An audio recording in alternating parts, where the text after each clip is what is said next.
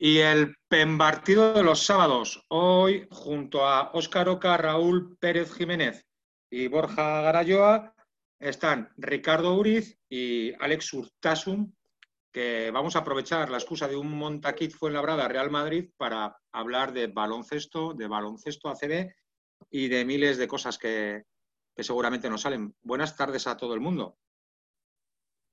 Buenas tardes. Muy buenas tardes gracias a, los dos, a Óscar, Raúl y Borja, están engañados a diario, pero vosotros dos, gracias por, por estar un ratito con nosotros, que intentaremos pasarlo bien. ¿Qué tal estáis? ¿Cómo llevan? Es la primera pregunta que me viene a la cabeza. ¿Cómo llevan jugadores profesionales todo esto que ha pasado, el confinamiento, los entrenamientos o los auto, entrenamientos individuales? Que está guay, pero es un rollo, porque aquí lo que queremos es la pelota, el balón y compis.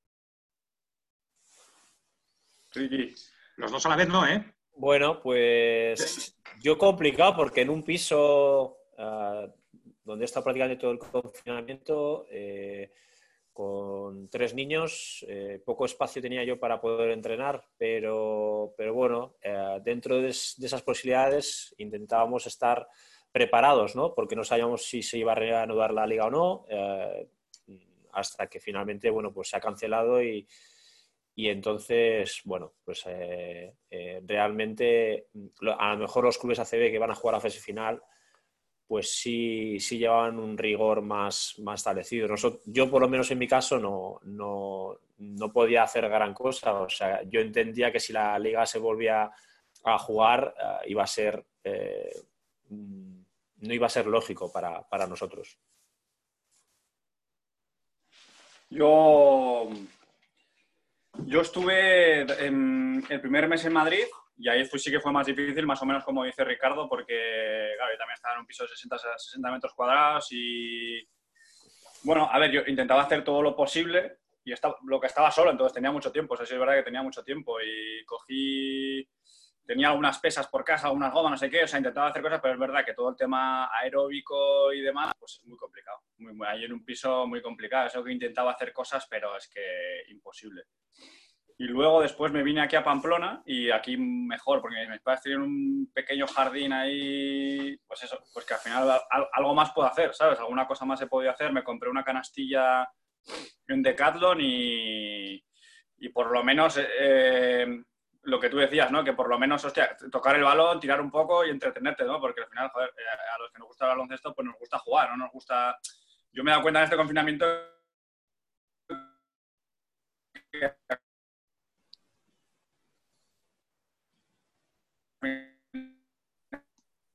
Te perdemos, Alex. ¿Perdió Alex? Yo deporte, el deporte no sé si no, porque deporte me ha que me nombra ganasta, pues mucho. ¿Sí? Sí, sí, sí, ahora sí. ¿Se echa de menos el vestuario, pareja? El, vestuario, no propiamente el lugar, sino las relaciones con los compañeros. Ah, yo no lo he echado mucho de menos, no sé, no lo he echado especialmente de menos. Sí he echado de menos competir y jugar y hacer deporte y, divertirte tal. No tanto la relación dentro del vestuario, pero sí el día a día de, deporte profesional, de baloncesto y de entrenar.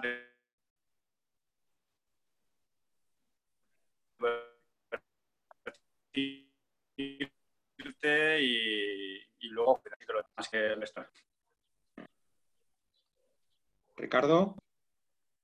Bueno, pues eh, yo sí, ¿no? Al final es un modo de vida eh, el nuestro, ¿no? Llevamos muchos años viviendo así. Es verdad que, que, esta situación, bueno, pues nos ha trastocado un poquito todo. Yo realmente nos quedaban 10 partidos de liga regular más los posibles playoffs. O sea, estamos hablando de que nos quedaría un mes y medio fácilmente de competición.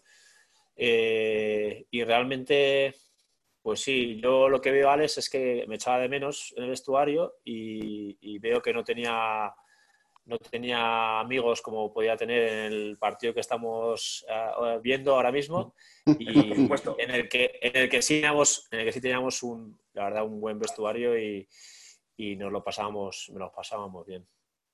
mira, eh, esta, tenía un par de ideas si seguro que alguno más tiene alguna pregunta y demás, pero tenía un par de, ideas y esto sobre el partido y demás, son preguntas más bien, pero lo primero que, que ahora que has dicho es el vestuario del Fuenlabrada, digo, bueno, el Fuenlabrada, el Montaquit y tal, siempre transmite un buen rollo. Yo no sé si porque el community manager es un fenómeno, si porque sacan vídeos de esto, pero siempre es como muy, muy buen rollo en ese, en ese vestuario. No sé si, si lo sentís vosotros que es así.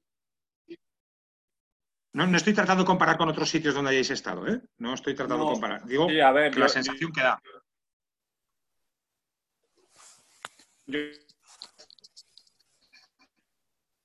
yo estaba en dos etapas y, las cosas funcionaron también dentro del campo y yo creo que todo ayuda, ¿no? Y se hizo y, sí, y la verdad que, bueno, pues teníamos una gran relación tanto dentro como fuera, ¿no? Y eso sí que, sí que se nota. Este año no tanto. O sea, no teníamos una mala relación, pero, pero no una relación tan especial igual como, como el primer año. Creo que, yo creo que allí en, el pabellón Fernando Martín, como es un pabellón pequeño, también se crea una especie de, eh, química especial porque los, partidos se viven quizá de una manera más intensa, ¿no? Eh, y eso hace que el grupo igual en esos días este, no sé, parezca más, más unido, pero bueno. Pero es verdad que y hace, que, tengas unas emociones igual más fuertes, ¿no? Por eso puede ser. Pero ya, mi primer año con Ricardo, ya te digo, fue mucho más especial que este año a ese nivel, ¿no? A nivel de grupo. Tengo una cuestión, chicos. En un partido contra, contra el Madrid, en vuestro caso, la motivación es distinta, recibir al Madrid en vuestro, en vuestro campo. Eh, ¿Se hace algo previo especial para recibir a un rival como, como el Madrid? ¿O intentáis que vuestra preparación y vuestro prepartido sea siempre, siempre el mismo? Bueno, a nivel de rutinas son pues parecidas o las mismas. Lo que sí es cierto es que te das cuenta de que cuando viene el Madrid porque ponen vallas donde no había nada, ponen, cierran accesos donde no había nada, eh, ya viene gente una hora y media antes cuando normalmente no hay nadie eh, y ya te das cuenta de que, de que viene el Madrid, ¿no? Eh, de que algo pasa, ¿no? De, que algo pasa ahí. Sí, sí, es un club que, que lleva muchísimo, tiene mucha, mucha medio de comunicación, se nota que hay pues más gente, el pabellón está siempre a reventar, eh, y, es y, es verdad que tú mismo, pues cuando te enfrentas al Madrid, al Barça y tal, en el caso de en este partido contra con el Fuenlabrada, pues será un derby madrileño y, bueno, pues eh, siempre se vive de una manera más, más intensa y, bueno, pues eh, son partidos bonitos de jugar. encima te enfrentas a jugadores, pues como estoy viendo ahora al Chacho, a Yul, jugadores pues bueno, de muchísimo nivel y, bueno, pues eh, intentas siempre dar, dar lo, mejor de ti. Yo una, no, estoy seguro de que sea este año, ¿eh? pero una cosa que me, que me, resulta curiosa porque es algo raro que suele pasar, es que no sé si es este año, pero yo creo que, que, que sí. Eh, jornada 3, eh, cambia el entrenador porque el entrenador, o sea, yendo todo bien, se va, creo que fue Taga, se va a un equipo de, Euroliga. No sé, ¿Es este año? Sí, no, Maccabi. Pero fue hace, no, hace cuatro años, ¿no? En la temporada que estábamos juntos, sí. En, cualquier caso, vosotros que me imagino que habéis vivido de instituciones de entrenadores, que hay que cambiar la dinámica y tal, esa situación, ¿cómo lo lleva un vestuario, una plantilla, un jugador que de, joder, todo va bien y de repente cambio de entrenador. ¿Qué pasa aquí? Bueno, para mí el cambio no fue tan, tan, importante porque se quedó el segundo, ¿no? Quizás si hubiera habido, si hubiera entrado, eh, que era Jota en ese momento, ¿no? Cuspinera. Entonces, si hubiera entrado igual un entrenador nuevo, sí que hubiera cambiado un poco más exageradamente todo, ¿no? Pero creo que como las cosas iban muy bien, el club decidió mantener un poco la línea que llevábamos y, apostar por un tío que, llevaba ahí dentro desde el principio de temporada y sabía pues cómo había sido eh, primero la, pues, la construcción del equipo, cómo se habían hecho los fichajes, eh, cómo se había pensado un poco la pretemporada y un tío que llevara desde que supiera absolutamente todo y supiera por qué estaba funcionando el equipo, ¿no? Y, yo creo que, que, fue acertado. Por eso, igual las primeras semanas fue un poco raro, porque es verdad que el cambio hay y se nota, pero como el equipo siguió ganando, pues yo creo que enseguida nos acostumbramos. Ricardo, ¿lo mismo?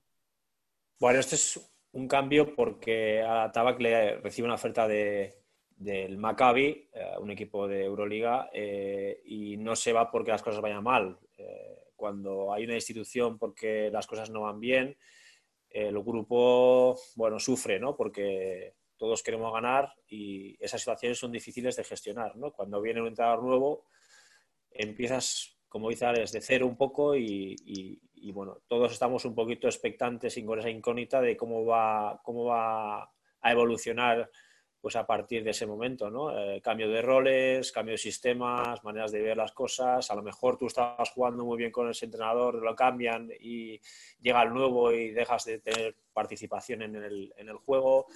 Bueno, todos los jugadores están un poquito expectantes, ¿no? En este caso fue, como bien ha dicho Alex, diferente, eh, no fue tan drástico porque J al final eh, era la mano derecha de Tabac y, él conocía perfectamente cómo, cómo, iban las cosas. Incluso yo creo que con, con J eh, dimos un paso adelante porque él se dio cuenta de, de, las características que teníamos los jugadores en ese equipo y, creo que hizo un gran trabajo, ¿no? porque si no me equivoco, ese año jugamos Copa del Rey y Playoff eh, con un equipo que, bueno, pues el objetivo era un objetivo de no, no pasar las canutas final de temporada. Eh, cuando, a ver cómo lo explico. La pregunta es, cuando os deis cuenta de que a lo mejor esto es una, una forma de vida? Estamos llegando aquí a jugar contra el Real Madrid y jugáis minutos y demás, pero claro, esto es, vamos a decir así, la parte final de un proceso. Esto es la cima que hay que tratar de mantenerse en la cima el mayor tiempo posible, pero esto es la parte, la parte final por así decirlo. Llega un momento que es, cuando os dais cuenta de que esto, bueno, podría ser una forma de vida, que esto ya no es solo un juego. No sé si lo explico demasiado bien. Sí. Quiero decir, bueno, eh, yo en mi, en mi caso, por ejemplo. Tú estuviste en el siglo XXI, Ricardo estuvo estando afiliado, metido dentro de la dinámica de Tau, siendo también muy, muy peque, por así decirlo, eh, éramos cadetes, junior, vamos ahí, quiero decir, ya empezamos a tocar ciertas cosas, pero que sea, decir, ostras, que esto puede ser verdad. Yo en mi caso, por ejemplo, mm, creo que, eh, a ver, me di cuenta que la cosa iba en serio, pues cuando ya empiezan a llamar representantes, eh, a tocar la puerta y a hablar con, con mi padre, o nuestro padre, por el caso Chemi mío, incluso al final de la época del siglo XXI, el último año, al final que empiezan ya un poco a los equipos interesados en ACB que te querían, que nos querían, porque al fin y al cabo, pues eso, al final, cuando salías del siglo XXI, pues si lo habías hecho bien, lo lógico o lo normal o lo, que pasaba a los jugadores que, que, lo habían hecho bien es que tuvieran varios intereses de varios equipos, ¿no? Entonces empiezas, te empiezas a plantear de que, hostia, de que, de que hay varios equipos de ese nivel de ACB interesados en ti, ¿no? Entonces, joder, pues esto parece que va, que va en serio, ¿no? Porque hasta ese momento has jugado solo en junior contra gente de tu edad y, y bueno, yo creo que ahí un poco nos empezamos a dar cuenta o me empecé a dar cuenta que, que pues que iba a dar el salto a, a, nivel profesional y que iba a firmar un contrato profesional con un equipo, ¿no? Hasta ese momento había sido todo puramente amateur, ¿no?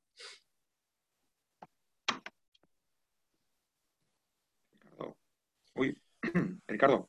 Bueno, eh, en mi caso fue como un proceso más lento, ¿no? Eh, eh, como bien habéis dicho, pues estuve dos años en la disciplina del Vasconia, con 17, 18 años. Ahí aprendí lo que es ser un profesional, ¿no? La vida de un profesional. Y hasta ese momento, lógicamente, yo no me planteé que podía llegar a ser un jugador que pudiera jugar en la CB. Eh, fue a base de trabajo, fue a base de jugar pues, en prácticamente todas las categorías del baloncesto nacional. Eh, de ahí yo me fui a los barrios, de tercer base, bueno, recorrí varios sitios hasta que, bueno, pues a base de trabajo conseguí cogiendo el nivel para llegar a ser profesional. Eh, hasta el momento lo único que pretendía era aprender mucho, mejorar, evolucionar y disfrutar. Luego ya pues pasan los años y te vas dando cuenta de, de que, como dice Alex, pues llega el momento y ya te, ves dedicado a eso, ¿no? Ahora que hablas de trabajo, Ricardo, en, Ahora, con este mundo de las redes sociales, se ve mucho, porque hay mucho jugador, pues NBA, etcétera, etcétera, que cuelga mucho esto, este tema del trabajo en verano, que nosotros comentamos muchas veces. Pero bueno, esto es algo, yo igual de la parte de Alex que conozco un poco más, sí que sé que lo hacen pues desde, desde pequeños. Esto de coger un entrenador en verano y, estar todo el verano currando, que ahora que parece que esto es moda de, de los últimos años, pero esto se ha hecho toda la vida. Eso que, a ver cómo le explico la pregunta. ¿Qué buscáis, qué queréis en un entrenador que vosotros cogéis para un verano? ¿Queréis alguien que os apoye? ¿Queréis alguien que os enseñe algo? ¿Queréis algo? No sé si me explico por dónde va la pregunta. Vosotros que habéis currado veranos y veranos en individual, ¿qué, buscáis en una persona que os está ayudando con eso?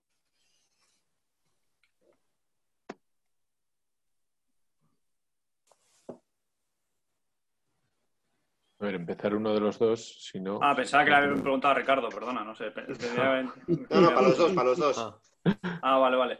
Eh, a ver, no sé. Em, es que nunca, no sé, nunca he tenido, o sea, tenido necesidad de buscar. Al final nosotros, eh, Chem y yo entrenamos con Miguel Echauri, casi muchas veces en verano. Y y bueno, eh, o sea, es que no, es que lo buscáramos. Tuvimos la suerte de que un día hablando en San Fermín, pues él dijo que no le importaría si necesitaban echarnos una mano y dijimos, oye, pues, pues para adelante, ¿no? Y al final eh, no es que lo buscáramos, ¿no? Simplemente, más que nada, yo creo que lo que hacemos o lo que intentamos es, eh, hablamos con, con Miguel y le decimos lo que queríamos mejorar y pues poco a poco, pues él estaba a gusto, nosotros también y, y, bueno, y, nos entendimos perfectamente, ¿no? Eh, él, bueno, estaba a gusto con nosotros, nosotros mejorábamos y nos poníamos en forma, que era el objetivo, ¿no? Pero bueno, y creo que eso es más importante, ¿no? Que es verdad que yo no, no, no hemos tenido en ningún momento que buscar a nadie concreto, ¿no? Si lo tuviera que buscar, pues me imagino que intentaría buscar un entrenador que llevara años entrenando y que tuviera experiencia, ¿no? Me imagino en, formación o en, formación mínimamente de, chavales jóvenes, ¿no? Me imagino. Ricardo. Bueno, yo en mi caso no he contratado nunca a ningún personal trainer como está ahora de moda y así, nunca, o sea, yo prácticamente pues entrenaba pues con mi padre, con mis hermanos. Claro, y... te iba a decir, tú lo tenías en casa, claro, eso, eso es trampa. sí, no, pero a ver, no, no entrenaba conmigo eh, a modo como es ahora, ¿no? Ahora, pues, ahora es diferente, ¿no? Antes pues jugabas en unas canastas en la calle, en una cancha y disfrutabas, jugabas con pachangas con tus amigos y y así, así era como entrenábamos y manteníamos en forma, ¿no? Eh, ahora, ahora no, ahora ha, cambiado todo, ahora es todo mucho más específico, más individualizado. Ah, esa figura del personal trainer que antes pues, no, no existía, ¿no? Y, y, bueno, ahora es verdad que las redes sociales ayudan mucho, hay mucho también postureo, eh, no es todo lo que, tampoco lo que, no es cierto todo lo que se ve. Eh, y sí que hay gente que trabaja y no lo cuelga en redes sociales. Entonces ahora parece que si no lo cuelgas no trabajas. Entonces, eh, bueno, eh, es, es, lo que hay ahora, pero, pero sí que es verdad que el jugador profesional pues tiene, tiene que cuidarse, ¿no? Eh, y es verdad que al final son meses de verano, no es como ah, los internacionales que al final van con selecciones, nosotros los jugadores profesionales, pero que tenemos mucho tiempo, tenemos que intentar entrenar y cuidarnos. ¿Algún entrenador? Espera, Luis, ¿algún entrenador os marca alguna pauta de, oye, pues eh, en verano deberías trabajar esto o lo otro o no? ¿O pasan de, todo? No, en los, en los clubes, a ver, los preparadores físicos, si tú tienes, pues a lo mejor temporadas de eh, dos años de contrato, pues ese verano te, mandan un poco el plan, incluso, bueno, pues como ya, como dice Alex, ya vas conociendo a gente, eh, prepas y tal, pues te, te ponen esa la mano, te mandan planes o te planifican un poquito el verano y te ayudan a que esa forma física, pues dicen que pues, es verdad, no, no es bueno parar eh, en seco y de repente dejar de, entrenar. Y, bueno, pues lo intentas llevar. ¿eh? Al final es muy difícil también eh, llevarlo a rajatabla eso. Y en esto os ayuda mucho tener, en tener hermanos jugadores, digamos, o sea, el, no hacer ese trabajo solo muchas veces. Sí, sí, por supuesto. Por supuesto, yo en mi caso, pues, joder,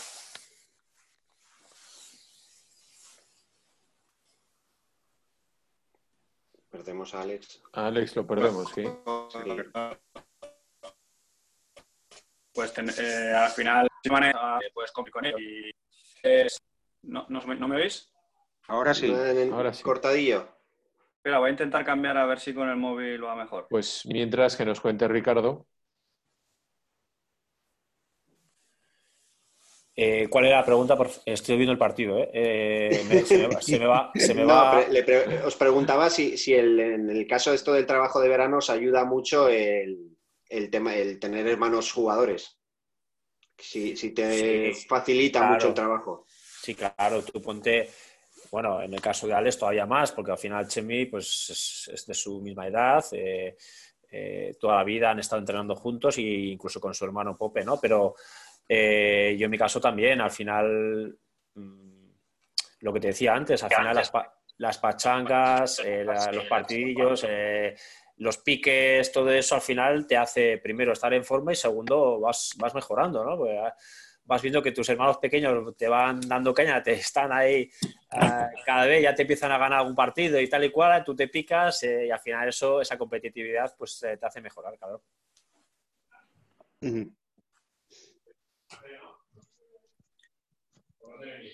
Nada, yo, si tengo que decir la verdad, yo las temporadas que mejor he llegado preparado han sido cuando, cuando más he jugado contra mis hermanos, ¿sabes? No entrenar solo con ellos técnica individual o lo que sea, sino cuando nos hemos cogido después de San Fermín el mes siguiente y nos hemos puesto a jugar piques unos contra unos y demás, unos contra unos igual hasta en todo el campo para hacer un poco más de entrenamiento.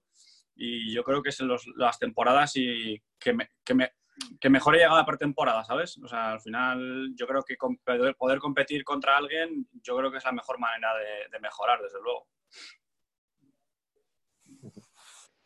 Venga, yendo, yendo, al partido que decía Ricardo que estaba viendo el partido, eh, ¿se saca mucha ventaja de un equipo que no juega Europa a uno de estos de Euroliga que juega dos partidos por semana? llega a compensar, no, está claro las plantillas y los presupuestos que tiene, pero si intenta maximizar eso, de, que yo tengo toda la semana para prepararlo y él tiene, juega el jueves y viene aquí el domingo a la mañana.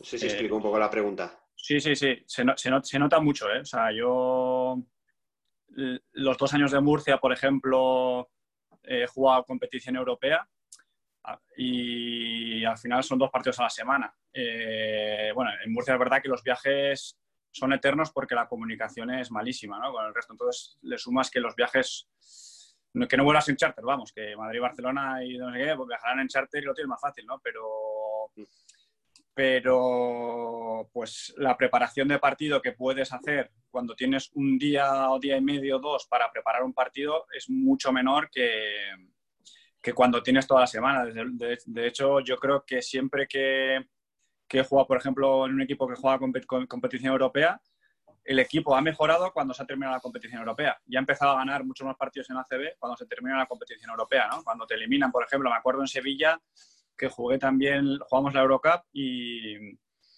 y íbamos en descenso prácticamente hasta que se terminó la competición europea y una vez terminada la competición europea eh, empezamos a mejorar y es que al final te das cuenta que, que puedes preparar la semana mucho mejor, eh, puedes eh, mejorar al equipo contrario y, y que, que, preparándola en cinco entrenamientos que, en uno. Y eso es lógico y es verdad que, que se aprovecha mucho, aparte del cansancio que, lleva el, viajar mucho y, jugar dos partidos a la semana o tres, ¿no? Así que se nota también. Ricardo, lo mismo, ¿no? Un poco más de lo mismo. Sí, sobre todo a nivel de, como dice, de cansancio, diría yo, y de preparación de partido. Al final, el Madrid no prepara este partido contra Fuenlabrada. Nosotros, mm. pues sí, nosotros intentamos, dentro de nuestras posibilidades, pues eh, intentar hacer daño donde difícilmente podemos, pero, pero sí que intentas preparar cosas y el Madrid, por, eh, lo normal, normalmente, viene a este partido pues con sus cosas. No, le da igual jugar contra Alex Urtasun, Ricardo, Popovic, Paunic, eh, Tabú que contra eh, Spanulis. Es que le da igual. Ellos van a jugar a su manera. Es verdad que dentro de, su, de sus sistemas ellos tienen matices y, y, bueno, la calidad de sus jugadores se pueden adaptar perfectamente a cada partido. Pero si no juegan una serie de playoff, una Copa del Rey, en la que sí que entonces preparan las cosas, estos partidos, en los equipos grandes, pues no tienen tiempo de preparación. Y vosotros que tenéis así, que ya, que ya son años, sin querer llamaros ya veteranos, y que ya tenéis años en, la profesión, hay, tanta, hay tanta evolución como a mí personalmente me parece en tema de cuerpos técnicos, de scouting, de preparación de partido, con nuevas tecnologías y así. De 10 años a esta parte, a mí la sensación es, una, es pura sensación porque realmente no, no conozco. Es, o sea, se ha multiplicado esa obsesión con el scouting, etcétera, etcétera, o es, o es pura sensación de que se puede hacer mejor, pero no es para tanto? No sé si me explico. Para mí, bueno, eh, estás en lo cierto, o sea que a mí se ha multiplicado, todo ha evolucionado, no sé cuántos años llevo jugando, 17 o así, o no sé, 18, no sé muy bien. O sea, desde que empecé ahora, el tema táctico por supuesto, ha evolucionado a unos niveles hasta que es excesivo, ¿no? Llega un momento que los entrenadores quieren preparar el partido de tal manera, estudiar tanto al rival, que casi a veces se olvidan hasta de, su propio equipo, ¿no? Y yo creo que eso tampoco es positivo. Eh, y ha habido una evolución terrible con el Big Data, con el análisis de, de, lo que hace un equipo y de lo que hace cada jugador concretamente, ¿no? Si te toca un entrenador que es eh, excesivamente táctico como, eh, yo qué sé, como puede ser tú como Chus Biorreta, ¿no? Que tú también lo tuviste, Ricky. Joder, te pasas la semana eh, trabajando todos los sistemas del equipo rival y tú cambiando absolutamente todos los sistemas tuyos para, para preparar un partido, ¿no? aparte de todo el scouting, de todos los vídeos. Me acuerdo cuando coincidí con Chus Biorreta en Alicante, veíamos 45 minutos de vídeo todos los días, eh, hojas de, eh, de, scouting individual, de todos los sistemas del equipo contrario. O sea, se ha llegado un momento que yo creo que algunos entrenadores lo llevan a un terreno que para mí es hasta obsesivo, ¿no? Y, el jugador no, yo creo que no es capaz de asimilar tantos conceptos eh, para un solo partido, ¿no? Llega que pero la evolución ha sido brutal, sí. Sí, sí, vamos, eh, igual que Alex, eh, en estos 10 años, ya no a nivel de redes sociales, ahora eh, en el confinamiento he visto una gran cantidad de material de muchos entrenadores en Twitter, planificaciones, detalles técnicos, tácticos, preparación física, o sea, ahora Ahora hay mucho más análisis, hay muchos más medios. Eh, ahora el Synergy o programas de este estilo en el que te marcan las zonas calientes de un jugador, qué porcentaje de tiros tienes en cualquier zona del campo, cómo defiendes un pick and roll, le das un botón y ya te aparecen los cortes, te aparece cómo, cómo defiende, cómo ataca, qué, en qué es bueno, dónde es bueno votando, esa zona de mid-range, o sea, de zona de media, mm, eh, donde pues hay menos porcentaje, todo eso, tú de Big Data, como ha dicho Alex, eh, eso no, no, existía hace 10 años. Eh, entonces, siga habiendo entrenadores old school que no les hace mucha gracia tanto dato.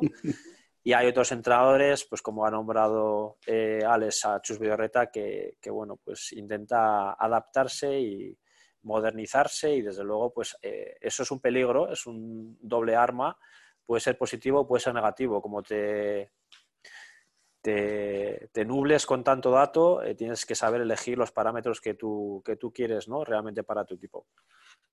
¿El jugador llega a entender eso en la pista? Llega a saber el entrenador, mira, este que estoy defendiendo sé que va a salir de, derecha, sé que va a dar un bote corto para parar y tirar. Sí. Pero sí, sí, en eso sí, sí, porque además Alex y yo en este caso lo hemos parecido. Eh, tú cuando ya llevas años en la liga eh, sabes los jugadores, cómo juegan, cuáles son sus fuertes, dónde son mejores, dónde son peores, y ellos saben de ti también, quiero decir. Y intentamos dentro del campo pues castigar esos bueno, esos puntos débiles que tienen, que tienen los equipos contrarios y los jugadores, ¿no? O sea, tú cuando te enfrentas al Madrid, sabes que el Chacho quiere a la derecha, intentas taparle la derecha, sabes que después de tal, o el mismo Ayón, cómo continúa, o sea, todo eso está muy estudiado y cuando te enfrentas 20 veces en tu carrera al Madrid, intentas hacerles daño donde, donde puedes. No el Madrid, pongo el ejemplo de Madrid por, el partido, pero, pero, por ejemplo, pues, eh, yo Alex Urtasun sé exactamente cómo juega. Eh, no porque haya sido compañero mío, es que nos hemos enfrentado tantas veces que sé lo que hace, cómo lo hace y dónde le puedo, eh, bueno, y él dirá lo mismo de mí, y dónde le puedo pues intentar hacer daño. Entonces, eh, creo que los jugadores más por experiencia, ¿no? Y sobre todo los equipos, los jugadores que vienen de fuera, es lo que más les cuesta, ¿no? Porque al final eh, no, es, lo mismo jugar en la Liga Española que en la Liga Turca o en la Italiana, ¿no? Eh, eh, y, y, Alex, que ha jugado en Francia, lo puede decir, ¿no? El juego es totalmente diferente. Y aquí es un juego muy táctico, muy técnico, muy preparado, mucho scouting. Y los jugadores de fuera, muchos, aunque sean de mucha calidad, no se adaptan porque exige un nivel muy alto de táctica. Sí. Eso, eso iba. Es más por experiencia propia, ¿no? Que por lo que tú sabes del que... Sí este, decía Yenga, Cristian Yenga este año, y es verdad, y lo que es lo que dice Ricardo, ¿no? Que eh, no todos los jugadores juegan bien en ACB. O sea, eh, es que es una liga muy particular, muy especial, en la que el scouting es excesivo y en el que también tienes que tener una capacidad de, de saber analizar todo lo que está pasando, ¿no? Y, y, hay un jugador que igual mete 20 puntos en la liga que pasa mucho. En la liga francesa, por ejemplo, viene a España y no da una, ¿no? Y dices, joder, ¿cómo puede ser? Pues que es eh, la, cantidad de conceptos que, que tienes que retener tácticos en la liga en, la liga andesa son, son, brutales, ¿no? Y hay jugadores que están acostumbrados a, a, bueno, en Francia, como dice Ricardo, eh, no teníamos casi ni, normas defensivas. Entonces, claro, viene un tío aquí, eh, uno de Francia, a jugar a España y, tiene cuatro maneras o cinco de defender el bloqueo directo en el mismo partido, pues le hace el, cerebro, pues le cortocircuita, ¿no? Y dice, joder, esto es si yo, si yo dame la bola que me la quiero tirar, ¿sabes? Déjame aquí del pick and roll ni, ni hostias, ¿no? Entonces hay, hay jugadores que no acaban de, de jugar bien aquí por, por eso. Estoy viendo aquí, esto, si me equivoco, esto, chicos, es 2016, ¿puede ser? Sí, sí, es. Eh, me ha parecido ver que aquí ya está aquí eh, Luka Doncic, yo creo que sería de sus, sus inicios, ¿no? Sí, eh, ha tocado con Ricardo ahí en un... Os llega a vosotros, eh, pues mira, os viene un, un chaval tal que no sé si si ya se habla, ¿no? Previamente de que, joder, mira, y que viene un crío de estos. Eh, entonces, eh, ¿hay algún, algún jugador en vuestro caso que hayáis dicho, joder, macho, no, hay manera, ni, ni, de defenderle, ni de, O sea, un jugador así que os haya impactado verdaderamente de decir, wow. Sí, muchos, Muchos. Y Navarro en su época buena era muy difícil de defender. Cuando le contactabas le pitaban falta y si no te la metía. O sea, es que era muy, era como, o sea, pero a ver, entonces, ¿qué hago? ¿Sabes? Eh, no sé, jugadores, para mí, Charlie Bell, vosotros que tenéis una edad, igual os acordáis, Charlie Bell, una, escolta de juego en Brogan era indefendible. O sea, si fallaba era porque fallaba él, o Igor Rakosevich, o jugadores de ese estilo que, no sé, o Teletovic, que se ponía a meter triples y es que no había manera. De, o sea, muchos, muchos jugadores, porque cuando, cuando juegas el ACB y te enfrentas, pues, a, pues como bien dices, a Luka Doncic, eh, bueno, pues nosotros le pillamos, o yo le pillé en una época más joven y todavía no tiene esa repercusión, pero cuando tienes que defender a Yul, a Chachos, que son jugadores muy difíciles de defender, que están rodeados por otros grandes jugadores, que no puedes centrarte solamente en él, sino que si te centras en él te castiga al otro. Entonces, bueno, eh, son jugadores mm, de mucho talento y, bueno, pues eh, yo en mi caso y en el caso de Alex, pues hemos tenido la suerte de poder enfrentarnos. Sí. Es que a mí, a mí me da, la sensación esa, me da la sensación de que también, como en hilo, de lo que hablábamos antes, de los estudios, el scouting y tal, eh, que te da para, para especializar más a los, los jugadores. En, ¿no? Pues, no sé si se vio el año pasado así, de Clyde Thompson, ¿no? Ha metido cuarenta y pico puntos y ha dado en, en todo, el partido cuatro botes, ¿no? O sea, cosas, ¿no? Que dicen, si hay que hacer algo para que este tío la reciba aquí, tal, que, que muchas veces eh, me da la sensación eso de que Charlie Bell, ¿no? Que has hablado, que igual no es tan mediático, ¿no? Como puede ser otro por, porque, pues, por el equipo que está o lo, lo, que sea, ¿no? Pero que son, que son jugadores que dices, joder, es que hacen, hacen tantas, tantas cosas que, que, que sí, llama, llama la atención en ese, en ese, en ese aspecto. Sí. Eh, yo tenía una... Ah, dime, dime, dime, perdón, perdón.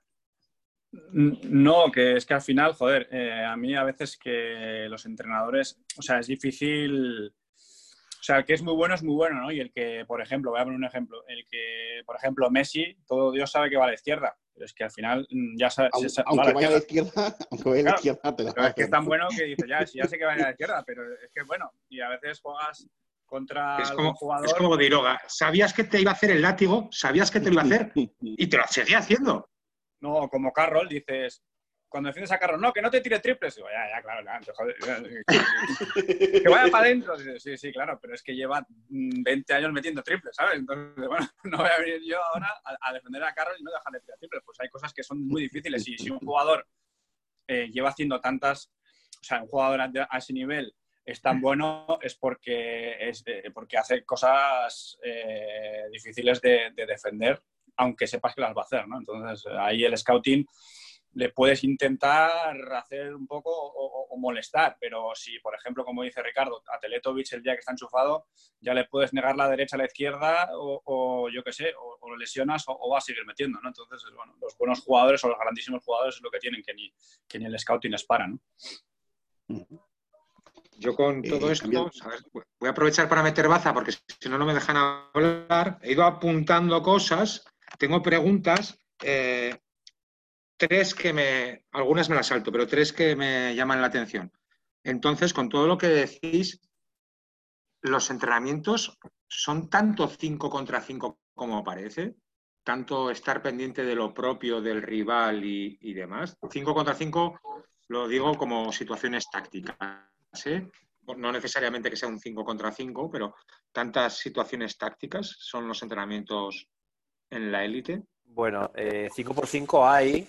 Eh, normalmente el 5x5 se suele hacer al final de los entrenamientos, pero esa carga táctica la puedes trabajar también en 2x2, en 2x0, en 3x0, en 3x3, eh, en walkthrough, o sea, en, 5x0, en, andando, ¿no? Enseñándolos, eso sobre todo se suele hacer a final de semana, ¿no? Eh, pero el 5x5 normalmente se trabajan cosas tuyas, ¿vale? Eh, a no ser que se haya un ah. partido importante en un viernes y el sábado, pues si el partido es el domingo, trabajas ya scouting en el equipo contrario, hablas de esto, hablas de lo otro, corriges errores, aquí ellos van a hacer esto, entonces modificas, ah, creas matices en tu propia defensa, ¿vale? Pero en el 5x5 normalmente son cosas tuyas que tienes que mejorar, ¿no? Sobre todo yo creo que los equipos uh, grandes no se fijan tanto en el contrario, sino en mejorar sus propias cosas, ¿no? Y, bueno, pues eh, en este año, por ejemplo, el año de Fuenlabrada, eh, trabajábamos muchos detalles de buscar bien las esquinas, para hacer el campo más grande, para que los jugadores de bloqueo directo, que éramos Tabú, Alex, Marco y yo, los cuatro, eh, tuviéramos más opciones, teníamos cuatro estiradores que abrían muy bien el campo, eh, y, y, y, bueno, todos esos detalles sí que los vas trabajando durante la semana, ¿vale? Y el 5x5 trabajas, pero, pero ya te digo que es como más para poner a punto todos los detalles que, que has estado hablando. Vale, ¿Trabajas, tra ¿Trabajas, el 5x5 tuyo y trabajas el 5x5 de ellos? Eh, si es algo que es una parte de scouting súper importante porque es clave de partido, sí lo puedes llegar a trabajar, pero eh, si tú ya tienes muchas cosas que mejorar como equipo, estar pendiente del equipo contrario ya lunes y martes, tienes que tener una semana bastante larga para poder preparar todas esas cosas. Eh, normalmente los entrenadores que hacen... igual es más una corrección o un comentario individual a un jugador tal, ¿no? Cuando te hagan esto, hazme esto, más que verlo en equipo, ¿no? Sí, pero eh, me, da la sensación a mí, ¿eh? a ver Alex qué opina, pero los lunes, martes, por ejemplo, los comienzos de semana, eh, corriges más el postpartido del fin de semana, cosas que no has hecho bien o cosas que tienes que mejorar, y a partir del miércoles ya empiezas a trabajar cosas del equipo contrario, ¿vale? Entonces, eh, imagínate, no hemos estado bien en defensa, nos han metido 95 puntos. Pues lunes y martes, chico, ya sabes que te va a tocar. Defender como un tonto. Unos contra unos, todo el rollo, ¿no? Eh, y a partir de miércoles ya empieza ya el scouting del partido de fin de semana, ¿sabes? Entonces, eh, digamos que está, un poco como hacen los entrenadores normalmente.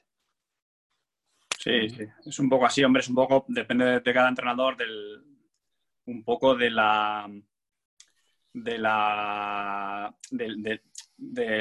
tipo de entrenador que sea, quiero decir. Hay entrenadores, como hemos hablado antes de Vidorreta, que es un entrenador ultra táctico y, durante el entrenamiento, durante la semana, no entrena más que eso, ¿no? Tanto de, tanto de su equipo como del otro, ¿no? Eh, por ejemplo, ahora estoy entrenando entrenamientos individuales con Ardoy y estamos entrenando cosas de técnica individual y demás. Y Juancho Ferreira, por ejemplo, me pregunta, ¿pero esto no lo hacéis durante el año? Y dices, es que no, pues no, cosas de técnica individual, cosas de, ese, tipo de cosas de mejora individual del jugador, durante el año es difícil que un entrenador lo haga, ¿sabes?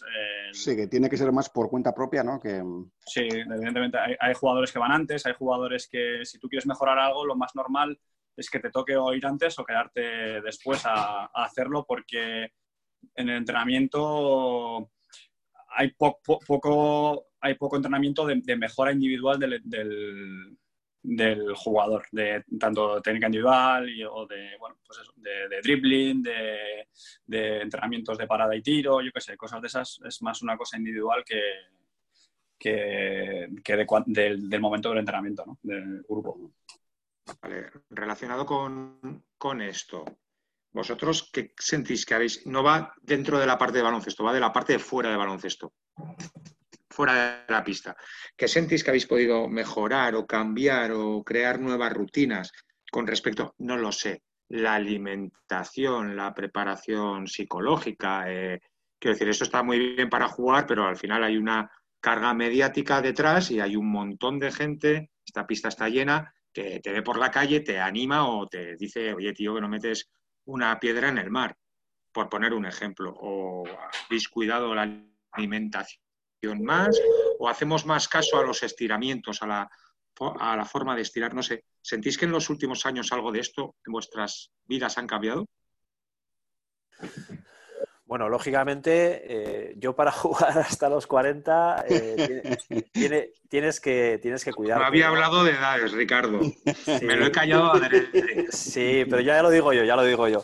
Eh, es verdad que tienes que cuidarte, no a nivel de alimentación. Bueno, a ver, no soy ningún enfermo, pero, pero bueno, intentas comer sano, comer bien. No salgo de fiesta porque mis hijos no me lo permiten. No, pues eso, no, no es, quiero decir, no eh, va todo unido, ¿no? Es verdad que nosotros, por ejemplo, el aspecto psicológico, pues yo en mi caso no he tenido psicólogos nunca, pero igual Alex sí en siglo XXI, en algún equipo, pero yo eh, he aguantado, he comido mucha mierda. Eh, ha sido como un autoaprendizaje, ¿no? he estado en equipos que no me han dado bola, no, he estado entrenando y entrenando y entrenando y no jugaba.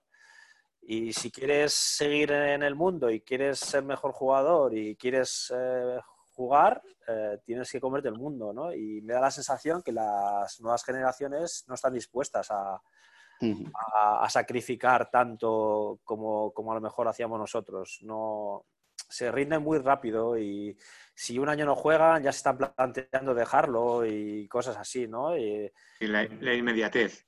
Bueno, si no lo consigo ya, ya no vale. Eso Un año y un partido. Un partido no juego. Eso es, se enfadan con el entrenador porque no han sacado un partido, ¿no? Y, te piden explicaciones, ¿no? Eh, antes, yo cuando era joven, no se me ocurriría nunca jamás decirle a Scariolo que por qué no me ha sacado, ¿sabes? O sea, eh, tenía máximo respeto y si no me sacaba era porque no le daba lo que él me quería. Entonces, intentaba entrenar más Y, todo eso me ha llevado a donde he llegado, pero, pero creo que me da la sensación de que los, los chavales de ahora no están dispuestos a eso, ¿no? Y quieren un vídeo de 5 segundos y no de 8 segundos, ¿no? Eh, en redes sociales. ¿Por qué? Porque el de 8 segundos ya le aburre, ¿no? Entonces, esto pues es algo que tenemos que trabajar como entrenadores, creo que es un problema. Sí, yo un poco lo mismo, ¿no? Eh, conforme vas cumpliendo años, eh, bueno, a ver, yo eh, tienes que mejorar absolutamente todo, ¿no? Para poder estar y, competir en la élite, ¿no? Si con 20 años, con 20 y pocos, mm, llegabas cinco minutos antes, tratabas la zapatilla y a, correr, ¿no? Y a jugar, porque ya no te hacía falta ni estirar, ni, casi comer bien, ni, ni, nada, ¿no? Al final, pero conforme vas cumpliendo años, pues absolutamente todo eh, es importante, ¿no? La alimentación cobra un sentido mucho mayor, el descanso, eh, mucho más. Eh, yo ha habido momentos que sí que he tenido psicólogos y los he utilizado y la verdad que me han ido, muy bien. hay jugadores que no lo necesitan, pero cuando estás pasando un bache, un bache mm, eh, de juego, alguien que te, que te aclare un poco las ideas y te dé unas pautas o unos objetivos, pues a mí, a mí en ciertos momentos me, ha ayudado, ¿no? Todo lo que llaman o dicen el, entrenamiento invisible, ¿no? De estirar después o antes, eh, bueno, eso es, eso es con 36 años, pues eh, básico. O sea, el que no, si no lo haces es que no, no creo que puedas, que puedas jugar, ¿no? O no, o no a tu mejor nivel, ¿no? Eh, esto de las edades, joder, es que claro, conociéndose a los dos desde desde peques, como os conocemos, ostras, es que hace mucho tiempo que estamos metidos en... mayores. Oye, eh, lo relaciono ya todo, ya les dejo preguntar a Oscar y a Raúl y a Borja, pero eh, hablábamos, después de tantos años jugando al máximo nivel, metido en dinámicas de equipos, tal, ¿se pierde en algún momento la motivación para enfrentarse a, eh, no, ya no hablo de equipos, de jugadores, el jugador que voy a tener enfrente. Ya no es, obviamente no es como la primera vez que te enfrentas, pero se pierde un poco la motivación y empieza a ser algo rutinario de, bueno, esto es el trabajo y esto es lo que hay que hacer, o buscamos ahí algo dentro de la cabeza. Voy a hacer la broma con, a cuenta de lo de las dance y Michael Jordan de me sopló y esa era la motaba para jugar. Bueno, a mí no, pues a mí esto me apasiona. Eh, yo si no me, me, hubiera motivado o no me motivara ahora, eh, habría dejado de jugar hace muchos años ya. si sigo jugando con, con esta edad eh, es, es, porque me encanta esto. Y disfruto cada día y cada día intento aprender y cada día intento buscar pues poner soluciones a esto, a lo otro, intento pues ayudar a mis compañeros, intentas pues que tu experiencia ayude a, a los chavales más jóvenes, eh, hablas con los entrenadores, te buscas. Yo, personalmente, para seguir manteniendo esa motivación, intento eh, tener objetivos individuales. Aparte de objetivos del equipo y todo eso, intento buscar eh, objetivos individuales. Intentar conseguir esto. intentar, por ejemplo, que en esta época de Fuenlabrada, por ejemplo, ¿no? Pues Alex y yo compartíamos muchos minutos. Salíamos del banquillo y entonces hablaba yo con Alex, Alex hablaba conmigo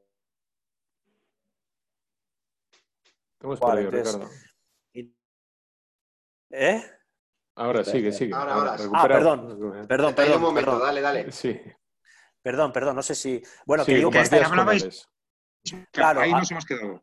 Sí, que eso, que hablábamos Alex y yo, ¿no? Eh, y, bueno, pues intentas constantemente intentar buscar lo mejor para, para, para el equipo y, y, esa motivación yo siempre la he tenido desde y sé de gente que, que, que, bueno, pues que no, que se le hace demasiado este, este, claro, demasiado este mundo que no, que no puede soportar que 5.000 personas le vean, entrena increíble, pero luego llega la hora de competir en el partido y, si mete todas durante la semana, ¿por qué llega el partido y las falla? ¿no? Entonces, eso son aspectos que muchas veces para jugar en la élite tienes que ser casi más fuerte de cabeza que, de, que, el resto, ¿no? Que todo el mundo habla del físico lento, de la técnica individual, de, hostia, de cómo lee, cómo bota, cómo tira pero eh, se han quedado jugadores de esos eh, sin llegar porque de, aquí del coco no son fuertes.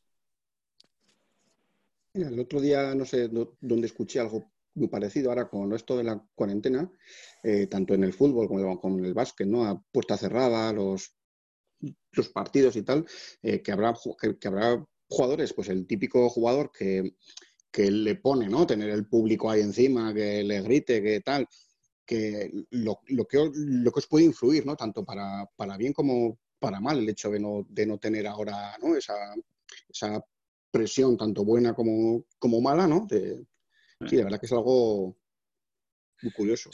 Sí, a ver cómo volvemos ahora a jugar, ¿no? Cuando volvamos, si va a haber público o no. Pero, hombre, jugar sin público va a ser va a ser algo seguro va a que, va, a, influir, ¿no? Sí. va a influir, eh, no, sé, no sé hasta qué nivel, ¿no? Incluso también a nivel de, motivación, ¿no? Porque, joder, al final hay, eh, normalmente nos gusta jugar y, y, jugar delante del público y cuando metes un triple que la grada se venga arriba, ¿no? Eso también te motiva, ¿no? Y, te, da energía positiva, ¿no? Y ahora vas a meter un triple y te van a aplaudir los del banquillo, ¿no? Entonces va a ser un poco, va a ser un poco, un poco raro, pero bueno, habrá que, habrá que acostumbrarse, ¿no? Eso es así. Sí, eh, hablas un poco sobre la, sobre la influencia, ¿no? De las cosas y me viene aquí un poco al hilo, eh, bueno, lo, tanto Alex como Ricardo, pues que sois de, dos familias muy, muy ligadas al, al básquet, ¿no? Eh, yo, yo recuerdo siempre, pues cuando estaba Popi aquí en Estella, que en algún entrenamiento se presentaba con, con Nico, que Nico era mini básquet, ¿no? Y ya pues lo veías jugar, hacer sus cosas, o veros a vosotros en, en Oveki, ¿no? Cuando erais unos, unos enanos con, con vuestro mano Pope y tal. Eh, yo me acuerdo cuando luego entrené a Nico en la, en la selección infantil y, y, la cadete, eh, que siempre te, te hablaban, pues yo tengo un hermano, ¿no? Eh, ¿Os dais cuenta y cómo, cómo os afecta esa, esa influencia que podéis tener en, en, en, toda la familia, ¿no? Pues tanto, tanto Ricardo a tener con, a, a su padre, ¿no? Y luego todo lo que viene por, por detrás de él, tanto en la tuya, Alex, al, tener un hermano gemelo, al tener un hermano mayor que tú, que siempre habrá sido vuestro... Más guapo. Como, como un referente, ¿no? Pues que, ¿en qué os puede influir eso, ¿no? Bueno, eh, no sé, eh, yo en mi caso, pues de toda la vida hemos vivido el baloncesto. Cuando nos juntamos en Navidades, pues se habla de baloncesto. Eh, es algo supernatural en, en, nuestra familia. Ya no lo que he hecho yo o mis hermanos, sino eh, que, es, es, nuestra, lo que nos gusta y, intentamos aprovechar, ponernos al día y, y, tal, ¿no? Eh, mm, yo lo he mamado de mis padres y, mis hijos lo están viviendo con, conmigo, ¿no? Eh, me imagino que en el caso de Alex pues será parecido. Sí, joder, para mí, pues imagínate, a ver, primero con Pope, ¿no? Bueno, mis padres también jugaban. Y, y, luego con Pope, pues haber tenido a nuestro hermano mayor y poder ir a verlo jugar, pues quieras que no, te engancha mucho más, ¿no? Y ves a tu hermano jugar y demás, y tú al segundo después quieres coger una bola y ponerte a tirar, ¿no? Y la influencia de haber tenido también a Chemi eh, al lado durante toda la vida, pues imagínate, pues en vez de irme a jugar solo, me iba a jugar con Chemi, ¿no? Entonces la influencia de haber crecido juntos eh, ha sido brutal, ¿no? Y nos ha ayudado también a mejorar, porque, bueno, los que tenemos hermanos, eh, pues bueno, pues mola más ir a jugar contra tu hermano que ir a jugar solo, ¿no? Y eso inconscientemente, pues te hace mejorar mucho más, ¿no? Evidentemente, ¿no? Y, ahora a nivel profesional, tener a, a Chemi, eh, que ha tenido una carrera paralela, ¿no? poder coger el teléfono y y llamarle para decirle, hostia, ¿cómo me has visto jugar? ¿Qué crees? ¿Qué he hecho mal? ¿Qué he hecho bien? No sé qué. Pues bueno, pues es un apoyo fundamental. Digo al Chemi Portal, pero bueno, también Pope y el resto de mi familia, ¿no? Pero, pero más si cabe Chemi porque al final eh, se dedica a ello igual que yo, ¿no? Venga, voy a coger la, la asistencia de Luis, ya que hemos mencionado las edades, estas indiscreciones que hemos hecho. A ver, eh, lógicamente ya, ya somos mayores y ya vamos llegando al, final. Está, aquí estamos en una asociación de entrenadores. Entonces, eh, yo sé que Alex, un año que se pasó en blanco recuperándose de una lesión, dirigió un equipo. Eh, Ricardo, estás haciendo el CES. Está claro que por lo menos algo os llama la atención el tema de, entrenador. ¿Qué futuro le veis a ese tema? ¿Qué nivel os gustaría? ¿Cómo, cómo lo veis por ahí? ¿Cómo veis el futuro? Pues yo, a ver, eh, evidentemente, eh, como ha dicho Ricardo, pues a nosotros, eh, yo creo que tanto a él como a mí, como a mis hermanos y a, los suyos, pues nos apasiona el baloncesto, ¿no? Somos gilipollas que hemos estado metiendo horas y horas y horas, pero porque nos gusta esto. Entonces, llevas 20 años jugando y de golpe y porrazo dices, ah, pues ya nada más, pues no creo que vaya a pasar, ¿no? no sé a qué nivel, pero yo me imagino que allí donde esté o haga lo que haga, voy a estar legado de alguna manera al baloncesto. Eh, a nivel profesional, pues no sé, creo que el nivel profesional es, difícil, ¿no? Es difícil, no te digo que llegar primero, o sea, que creo que es súper difícil, si es difícil ser jugador profesional, que hay jugando 400 en España, ¿no? Eh, pues entrenadores, pues imagínate, es un círculo muy cerrado, es volver a coger, si te metes en este en este invento, es volver a coger la maleta y allí donde te manden, pues ir, ¿no? Y bueno, es sacrificado con familias más difícil, yo que no tengo, pues sería planteable, ¿no? Eh, que me gustaría intentarlo, pues sí. No sé hasta que una vez esté allí, pues ya decidiré, ¿no? Si quiero entrenar a chavales o, quiero meterme de segundo en algún lado o, no sé, o intentar la aventura de primer entrenador. Eso es difícil desde fuera sin haber tenido experiencia saberlo. El año que estuve lesionado y entrené a los chavales estos, la verdad que estuve súper a gusto me ayudaban en, tanto, me ayudaron mucho en el tema de la rehabilitación a un poco a, olvidar, a, olvidarme de, ello y a, tener la cabeza en otro lado. Y sí es verdad que cuando acabe es una de las cosas que tengo en mente seguro, seguir, seguir legal al baloncesto. Bueno, eh, en mi caso igual, igual. Em, se ha convertido, como hablábamos antes, en una forma de vida. Eh, y, bueno, pues yo intento formarme, es algo que a mí me llama mucho la atención. Eh, no sé si llegar a ser entrenador de alto nivel, pero, pero sí me gustaría, me gustaría, me gustaría entrenar, eh, eh, probarlo y, bueno, pues me gusta mucho la táctica, me gusta mucho preparación de partidos, me gusta mucho la comunicación con los compañeros. Ah, me llama mucho, mucho la atención, entonces, bueno, me estoy preparando y en un futuro, pues sí me gustaría intentarlo. ¿Algún entrenador que os haya marcado más? Ahí estamos viendo a Jota con sus cuestiones de los espacios y demás. ¿Algún entrenador que diríais, joder, este me quedaría más que de los demás? Es que hemos tenido muchos, yo he tenido muchos y he tenido la suerte de tener muy buenos. Eh, a nivel de preparación de partido diría Chus Vidorreta, a nivel de gestión diría Porfi, a nivel de eh, calidad de entrenador, Escariolo. Eh, mm, es que, no sé, cada uno tiene sus, cosas o sus virtudes o sus cosas mejor que otros, pero, pero yo he aprendido muchísimo de todos ellos. Mm, el mismo Tabac, acuérdate, Alex, nos tenía muertos y fritos, muertos y fritos. O sea, no he tenido un entrenador tan duro como Tabac. Eh, J a nivel de espacio. O sea, cada, cada entrenador tiene sus, cosas, sus cosas buenas, ¿no? Y, bueno, pues eh, yo he ido intentando aprender de cada uno de ellos. Yo, por ejemplo, eso yo creo que para nosotros es. A ver, el, el haber cambiado tantos de equipo, tanto de equipo y tanto de entrenadores tiene cosas buenas y cosas malas, ¿no? Pero es verdad que por ejemplo, hablaba hace poco con Mugi, que lo conocéis todos, me imagino, ¿no? Mugi. Eh, sí, sí. Sí, estuvo aquí en un eh, partido de estos. Sí, y decía, no, joder, pues yo me gustaría en algún momento eh, conocer otra manera de preparar los partidos, estilo Jaume Posarnau, estilo al final nosotros hemos estado con tantos entrenadores y hemos visto tanta manera de preparar partidos, eh, de preparar la semana, de cómo dirigirse al jugador. O sea, quiero decir que dentro de lo que cabe, al haber cambiado tanto, hemos tenido un aprendizaje brutal, ¿no? Para poder, poder seleccionar, si en un futuro queremos dedicarnos a esto, poder seleccionar y decir, mira, pues de Vidorreta me gustaba esto, este mm, me gustaba la manera de preparar la semana de este otro y, demás, ¿no? Y me parece un, aprendizaje brutal que, bueno, que dentro de lo que cabe, lo tenemos que le tengo que dar las gracias, lo tenemos que dar las gracias al haber cambiado tanto de, equipo, ¿no? Eh, volviendo un poco al partido, bueno, estamos ya en el, último cuarto, eh, ocho arriba.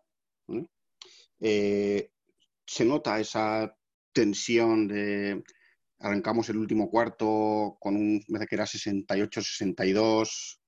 Eh, ¿qué, se habla? ¿Qué, ¿Qué, se dice ahí en, un, en esa charla antes de empezar el cuarto cuando te encuentras con un más 6, más 8 contra, contra el Madrid? Bueno, si vas 6 arriba contra el Madrid en el último cuarto es que las cosas estás haciéndolas muy bien, ¿no? Eh, eh, entonces, J, bueno, pues me imagino que ahí, no recuerdo ese tiempo muerto, pero ahí se suele decir, pues, seguir un poquito con esa misma intensidad, seguir haciendo las cosas que le están haciendo daño, ¿no? Porque, porque el Madrid es un equipo muy difícil de hacer de daño, porque enseguida te hacen un segundo plan o jugadores como Nocheni, si no es Nocheni es otro, ¿no? O sea, lleva 17 puntos. Sí, acaba de eh, meter un, triple y una de dos seguidicas. No es, no es fácil, no es fácil ah, entonces, bueno, pues intentas moverles, mirarles ahora. Pues aprovechando la asistencia. sí. Mira, tengo, que decir, eh, y no es porque está aquí, sino que tenía muy buena conexión con Alex. Eh, nos entendíamos muy bien en, el, juego. Veíamos todo muy bien, muy, parecido, quiero decir. De hecho, eh, me, me decían, cuando iba a ir a renovar, me, decían que, que, nos pasábamos la bola solo entre tú y yo, no, me decían. el director general, ya cabrones, que vosotros os pasabais la bola solo entre vosotros. sí. que nos, entendíamos, ¿qué quieres? Nos entendíamos muy bien y sobre todo jugábamos, como te he dicho antes, muchos minutos porque los titulares eran Tabú y Popovich y nosotros salíamos del banquillo y, y jugábamos mucho, mucho, mucho juntos, ¿no? Y al final eh, teníamos esa, conexión y, nos apoyábamos el uno en el otro. ¿eh? Eh, era una cosa, bueno, pues donde nos sentíamos más cómodos, tanto él como yo, ¿no? Sí, sí.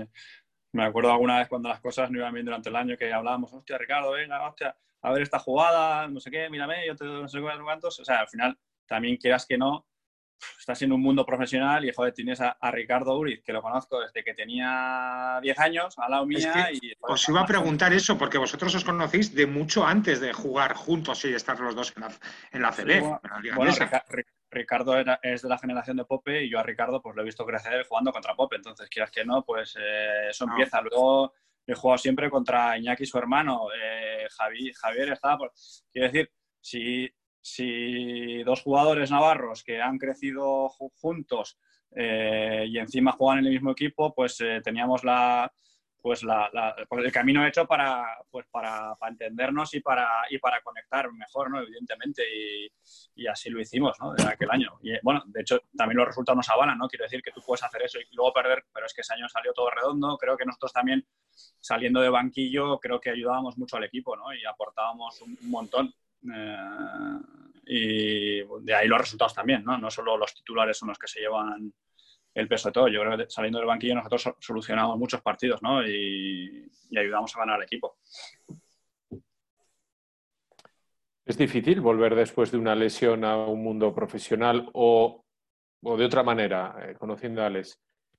¿Es difícil reconocer que estás lesionado, tener que parar y luego retomar ah, el punto de forma y eh, para estar y decir, hostia, quiero volver y no dejarlo por el camino? ¿Es difícil? A mí me ha pasado, he tenido, eh, por, desgracia he tenido muchas lesiones, me ha pasado que mm, no sé por qué, no sé si por, por ser optimista, no sé si esa es la razón, que no tengo ni puta idea si lo soy, la verdad que no tengo ni idea, pero bueno, me ha costado reconocer reconocer que realmente estaba mal como para parar. No sé si, me he explicado bien. O sea, quiero decir que me he acostumbrado a la, nueva normalidad de estar eh, muy mal físicamente. No sé cómo decirlo, de tener un dolor en el pie, pero bueno, te vas acostumbrando, ¿no? Ah, me duele el pie. Bueno, pues te vas acostumbrando. Ah, me duele el pie, ahora no puedo hacer esto. perdona que te interrumpa. Decía, no sé si era. Ay, ahora no me sale el nombre. El entrenador, el que ahora es entrenador del Bilbao, Monbrú, ah, que él no recordaba, creo que fue cuando se lesionó, cuando se retiró, que él no recordaba no haber tenido un día que no tuviese una molestia. Sí. Que No, hablo de lesión, ¿eh? Porque siempre Sí. tienes una molestia. Entonces, es que entiendo que dices, no estoy tan mal si todos los días me duele algo. Sí, sí, sí. Eh, conforme, te, conforme te vas haciendo mayor, mucho más, ¿no? Eh, lo, lo que pasa es que también conoces mucho más tu cuerpo, ¿no? Entonces sabes qué molestia es importante, qué molestia no es, qué molestia solucionarla de qué manera, ¿no? Y, y eso te ayuda mucho, pero, eh, pero cono- conoces mejor tu cuerpo y también co- conoces la manera de solucionar tus problemas, ¿no? Tus problemas físicos. Si te duele el aductor, sabes que tienes que estirar no sé qué. Si por lo que sea te duele la rodilla, hostia, pues esto puede venir de aquí, yo qué sé. Pero a, mí eso es lo que te decía antes, que me, ha costado, me costaba darme cuenta de que estaba realmente mal y me, me daba cuenta de que estaba mal cuando realmente había superado esa lesión, ¿no? Cuando había superado esa lesión y me encontraba otra vez mucho mejor, decía, joder, pero ¿cómo, cómo jugaba antes? No me lo puedo explicar, ¿sabes? Pero sin duda lo más difícil que me parece es les- lesionarse a mitad de temporada y volver a coger el ritmo eh, de tus compañeros. Eso me, ha pasado dos veces, entre otras este año, y eso me parece lo más, lo más complicado, ¿no? Porque al final eh, yo me lesioné este año en diciembre, creo, e intenté volver en febrero cuando los demás van como aviones. Y tú estás como, pues estás mal, ¿no? Y volver a ponerte a su nivel es francamente, francamente complicado. Bueno, yo gracias a Dios no he tenido muchas lesiones, pero sí que hace dos años en en el, con el Lugo, el año de ACB, pues sí que lo que hice Alex, me costó volver, volver a la dinámica del grupo y al ritmo del, grupo, porque bueno, pues eh, recaí de la lesión y bueno, cuando estás tú, pues van, van, van a tope y tú no estás con ritmo de competición, ¿no? Puedes entrenar, pero no es lo mismo entrenar que jugar. Eh, y luego yo llevo, llevaré cinco o seis años que todos los días me duele algo. Eh, la cuestión es si tú quieres mm, seguir jugando o no. Eh, hay gente que eso no se lo cree, ¿no? Si un, día te duele la rodilla, otro día el aductor, otro día el gemelo, otro día la espalda, otro día el cuello, no sé qué, eh, juegas con fiebre. Eso la gente no lo sabe y, y es como lo- los partidos son como los exámenes que te, te, te tachan o te ven, te prueban ese, ese día, ¿no? Pero hay un trabajo detrás terrible. Y yo en mi caso todos los días entreno con algo, con un dolor. Eh, lo que pasa que la gente eso, pues, hostia, estás estupendamente, ¿cómo puedes eh, tener esa edad y jugar así? Aprietas los dientes y sigues. ¿Por qué? Pues porque es lo que te gusta. Eh, y eso la gente no te pregunta nunca. No, no si a ti te duele la espalda o te duele el, el isquiotibial. Te duele y juegas. Y, es duro, es duro. Es duro porque es lo que es el profesionalismo. Tienes que sacrificar muchas cosas y el aspecto físico es una de ellas. Volvemos al partido, lo utilizamos como, como modelo. De estos que están tan igualado, ahora es porque es el Real Madrid, pero hay otros que a lo mejor no son el Real Madrid, pero también el resultado es muy importante. En estos dos minutos que quedan de partido, hay cierto miedo a cagarla, de dices, "Buah, joder, a falta de dos minutos vamos arriba, no da tiempo a pensar. Hombre, eh, aquí entra mucho todo ya. El cansancio de los 38 minutos, entra en juego el... eh, bueno, en este caso era un partido que si ganáramos entrábamos en la Copa del Rey, ¿no? Nos daba acceso a la Copa del Rey. Entonces, eh, si ganas, joder, juegas una Copa del Rey. Si pierdes, no la juegas. Son minutos en los que tienen que jugar los jugadores con más experiencia y que tienen mucho baje detrás. Porque un joven aquí probablemente no sepa gestionar esas emociones, esa tensión y esa presión de tirar un tiro libre, de qué jugada mando, si me están presionando, me saltan al dos contra uno, hostia, he perdido el pase. Mm, No es fácil de gestionar. Ahí hay muchas emociones que, que cuando eres joven no las controlas, cuando ya eres veterano sí las controlas. Sí, hombre, también, también es diferente, ¿no? Porque contra el Madrid nadie espera que ganes, ¿no? Entonces eh, ya llegas igualado, ¿no? Y quizá te pese menos cagarla, entre comillas, ¿no? Porque si la cagas dices, bueno, es lo que iba a pasar, ¿no? Más o menos. Estos partidos a veces son más fáciles de jugar que otros, ¿no? Y llegar a un final igualado contra el Madrid, realmente, salvo que te juegues algo muy, muy, muy, muy importante, como fuera una permanencia o lo que sea, quizás son un pelín más fáciles de jugar que, que, otros dentro de que estás jugando contra el Madrid, evidentemente, ¿no? Que es, ya de por sí es complicadísimo, pero es verdad que ya, ya el pase lo que pase, más o menos digamos que ya has cumplido, ¿no? Mm, jugarle de tú a tú al Madrid y, llegar al final de partido con opciones es, la leche, ¿no? Ya si ganas, ni te cuento, ¿no? Pero, pero evidentemente en esos momentos pues hay mucha tensión, ¿no? Sea como sea, hay, mucha tensión de por medio, ¿no? Puedes contestar, Alex, tú también si quieres, pero igual es un poco más para Ricardo. Eh, ya este, en este momento de tu carrera, en este partido, por ser más concreto, en estos minutos finales igualados y tal, ¿te guían mucho desde el banquillo o te dan más manga ancha? ¿O igual no tiene nada que ver con la edad, sino con el entrenador en cuanto a elegir sistemas, etcétera, etcétera? Bueno, es una, pregunta difícil de contestar porque hay entrenadores que les gusta mandar el sistema eh, sí o sí, eh, se pegan en la banda todo el día marcando sistemas y tal y cual. Hay otros entrenadores que te dejan un poquito más libre, pero, pero es verdad que en mi caso, pues tengo la suerte de que los entrenadores suelen en este aspecto confiar un poco en, en las situaciones que voy escogiendo a lo largo de, dependiendo del minuto del partido y, en ese caso, pues no he tenido el típico entrenador que me vuelve loco desde la banda. Sí que es verdad que a lo mejor si es una jugada después de tiempo muerto, la marca el entrenador. Pero yo en estas jugadas suelo ir leyendo a lo largo del partido qué cosas le está haciendo al Madrid daño, qué no, eh, qué jugadores tengo yo en campo, qué jugadores tienen ellos, dónde está su debilidad. Entonces yo marco los sistemas eh, dependiendo de, de todos esos tipos de factores. O sea, si yo veo que Alex está en racha, el sistema va a ir a Alex, no va a ir para que Paunich tire un triple en carrera. ¿Sabes lo que decir? O sea, mando los sistemas de acuerdo a algo. Ah, esa es la función del base. Muchas veces no mandan las jugadas, mandan porque sí, porque bueno, pues hace rato que no mando esta. Yo los mando pensando en qué jugadores míos están calientes y dónde puedo hacer daño al equipo contrario. Dependiendo de eso, mando una cosa u otra. Yo, es lo que más he hecho en falta ahora con el nuevo tipo de, o las nuevas generaciones. Eh, creo que se ha perdido un poco el base de antes, ¿no? Que Ricardo es eh, ese base director que piensa, que piensa en lo mejor para el equipo y no sé, ahora estamos en un momento en el que los bases, si no son anotadores, parece que no, ¿sabes? Que si no son exclusivamente anotadores, parece que son una mierda, ¿no? Y, y creo que se pierde mucho, mucho juego y, mucho sentido al juego con, con, los, con, la nueva generación de bases o de la manera que quieren que intentan jugar ahora mismo, ¿no? Los bases, ¿no? Yo he hecho un poco, bastante de menos eso. Yo creo que los entrenadores con un poco de edad también echamos mucho de menos eso. Sí, ¿Puede, ¿Puede, tener algo que ver la, la NBA en eso? Quiero decir, ahora si empezamos a pensar bases actuales de la NBA yo no las sigo demasiado, pero bueno, al final los nombres te los sabes. Y todos estos bases meten un porrón de puntos cada día. Sí, yo creo que generadores de juego, en teoría.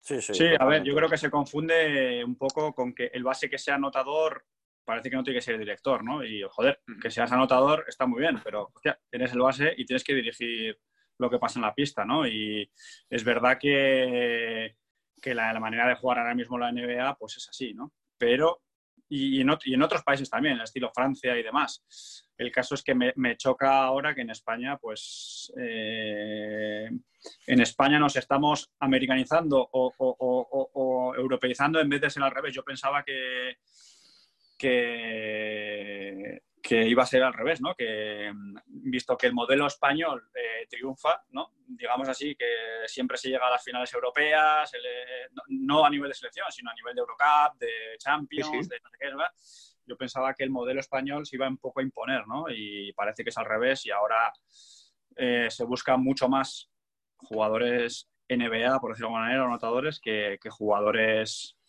directores, ¿no? Luego los equipos que triunfan, yo creo que suelen, o sea, los, digamos, los pocos bases que, quedan de ese estilo suelen estar, suele, o sea, suele coincidir con equipos que triunfan y lo hacen bien. Un Campazzo, un, este tipo de jugadores, a mí me parecen muy claves en un partido ahora mismo.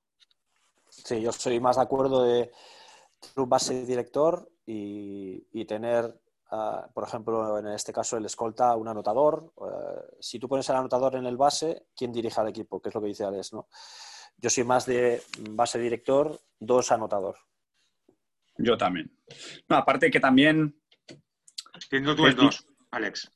No, evidentemente, evidentemente. Eso, Con Ricardo al lado, o sea, che, Eso, por supuesto. Hombre, yo la verdad que eh, joder, yo eh, el año que jugué con Ricardo, a mí, pues jugué de, jugué de cojones, pero evidentemente porque tenía al lado de mí un base director también, ¿no? Si hubiera tenido igual un descerebrado, pues hubiera tocado la mitad de los balones y hubiera tirado la mitad de los tiros. Y eso es así. Y al final no es solo una cosa que influye al escolta, sino influye a todos los demás, ¿no? Al final yo he jugado con bases jóvenes que te tenían en la esquina todo el rato y siete minutos allí plantado una esquina y dices, pero vamos a ver, chico. Eh, no, no, solo a ti, sino a ellos. Solo, solo jugaban ellos, ¿no? Y decías, vale, me está muy bien, pero el resto también jugamos, ¿sabes? Esto no es un uno contra cinco, ¿sabes? No, no sé. Yo la verdad que lo echo, lo echo de menos, quizá porque soy escolta también y mi función es un poco anotar y cuando no te llegan los balones y los puntos, pues eh, lo echas de menos o te pones nervioso, ¿no? Porque decir, joder, eh, no estoy haciendo mi trabajo, parece que no estás haciendo tu trabajo, ¿no? ese día no estás jugando bien. Y de la misma manera que, que está en extinción el, pivot que juega de espaldas a canasta, este pivot grande que no tira de tres, que no juega de cara. Digo que está en extinción porque empieza a no estilarse ese tipo de baloncesto, está empezando este, a, a estar en extinción ese tipo de base o de creador de juego para el resto y no para uno mismo. Alex, ¿puedes comentar tu triple para ponerte uno arriba con el Sí, sí, lo iba, iba, iba, a gritar, ¿eh? Iba a gritar, pero ya... Espera, espera, que lo vamos a volver a poner, lo vamos a volver a poner. Ya, ya, y ahora ya respondéis a Luis, pero celebrar el triple, hombre. ¡Triple! triplazo, triplazo. Pues... Triplazo, que además hay que poner cara de póker de esto yo lo hago todos los días, ¿sabes? Sí, sí. Esto, aquí ya ¿Aquí ya había a la saca o no? Aquí todavía no había la saca. No, no, no había la saca, no, no había. No. Vamos a verlo despacio, vamos a verlo despacio. No hagáis, no hagáis spoiler. Despacio no es mucho más spoiler. bonito, joder, es mucho más bonito. Este es uno de a la saca. Sí, sí, sí. Es jugar en ACB, lo que, te, lo que te hace es que luego en un vídeo puedes ver la imagen desde cinco puntos diferentes, ¿no? Esto cuando juegas con, los, con los juniors, ganas, metes un triple para ganar partido y tienes la imagen del centro, ¿no? Y de ahí Sí. imagínate el triple, ¿no? Aquí si puedes ver el tienes. triple, el triple de diferentes medio, posiciones. medio que se ha levantado. sí. Aquí me parece increíble que el Casey Rivers, bueno, Paunis defiende como un animal. Es verdad que ahora, ahora se ve la repetición porque se Ah, que pide tiempo muerto. Que pide tiempo muerto el, el- el cachondo de él.